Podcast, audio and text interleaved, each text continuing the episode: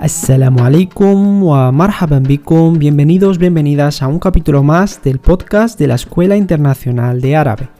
Ismi Mikail, soy Mikail y hoy vamos a ver la sexta parte de los posesivos en árabe estándar. Empezamos.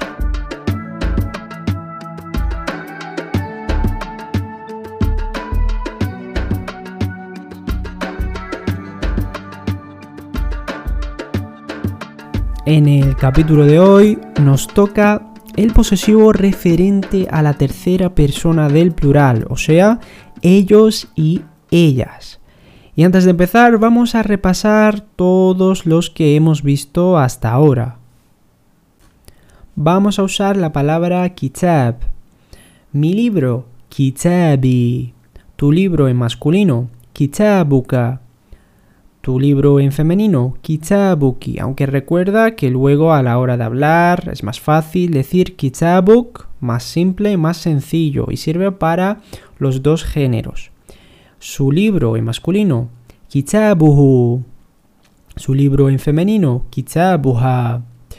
Nuestro libro, kitabuna. Vuestro libro en masculino, kitabukum con esa M al final, con esa mim.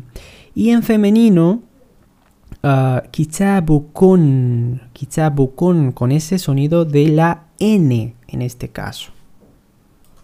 Y hoy vamos a aprender kitabuhum y kitabuhun. La primera, kitabuhum, con una H y una mim, ¿no? Con una H y una M al final es para el masculino y hun con una ja y con una nun, con el sonido de la n al final, ¿vale? hum y hun. Vamos a usar también las otras palabras que hemos usado, las mismas que hemos usado en los anteriores capítulos, que por ejemplo, beit, casa, beituhum, beituhum, su casa, la casa de ellos, ¿no? Beituhum, beituhum. O beituhun, beituhun. Al final, al decirlo rápido, ya veréis que la diferencia es muy sutil, ¿no? De la M y la N, al decirlo rápido, ¿no? Es, es normal que, que, suene muy parecido. Y como también hemos mencionado en el capítulo anterior, al final en árabe suele pasar un poco como en español, ¿no? Que al final, eh, en este caso, tú puedes decir uh, to home, ¿vale? Y puedes hacer referencia tanto a un grupo de hombres como a un grupo de mujeres y se entiende por el contexto, incluso a un grupo mixto.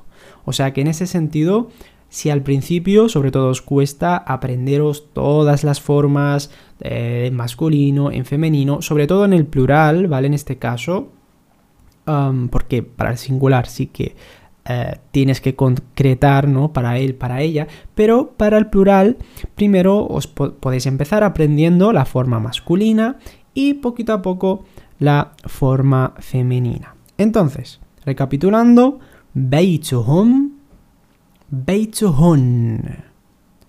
También vemos la palabra qalam. Qalam. Qalamuhum y qalamuhun. Qalamuhun. Y por último, la palabra madrasa. Madrasa. Madrasatuhum. Madrasatuhum y madrasatuhun. Madrasatuhun. Bien, y con este episodio terminamos los posesivos en árabe estándar.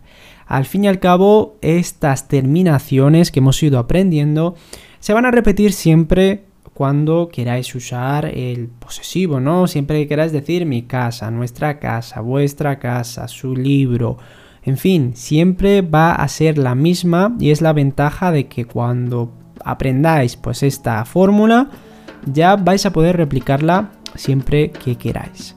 Así que nada, esperamos que os haya gustado eh, este episodio. Si es así, apóyalo con tu me gusta, compártelo. Si tienes cualquier duda, pregunta, Como ya sabéis, estamos siempre disponibles para ayudaros, para responderos y si queréis aprender más y mejor, recordad, tenemos nuestros cursos de árabe online en nuestra plataforma en la Escuela Internacional de Árabe eiarabe.com en nuestra página web y si queréis tenéis cualquier sugerencia si tenéis cualquier cosa, cualquier comentario, cualquier cosa que queráis, pues nos la enviáis por nuestros canales de comunicación como he mencionado anteriormente.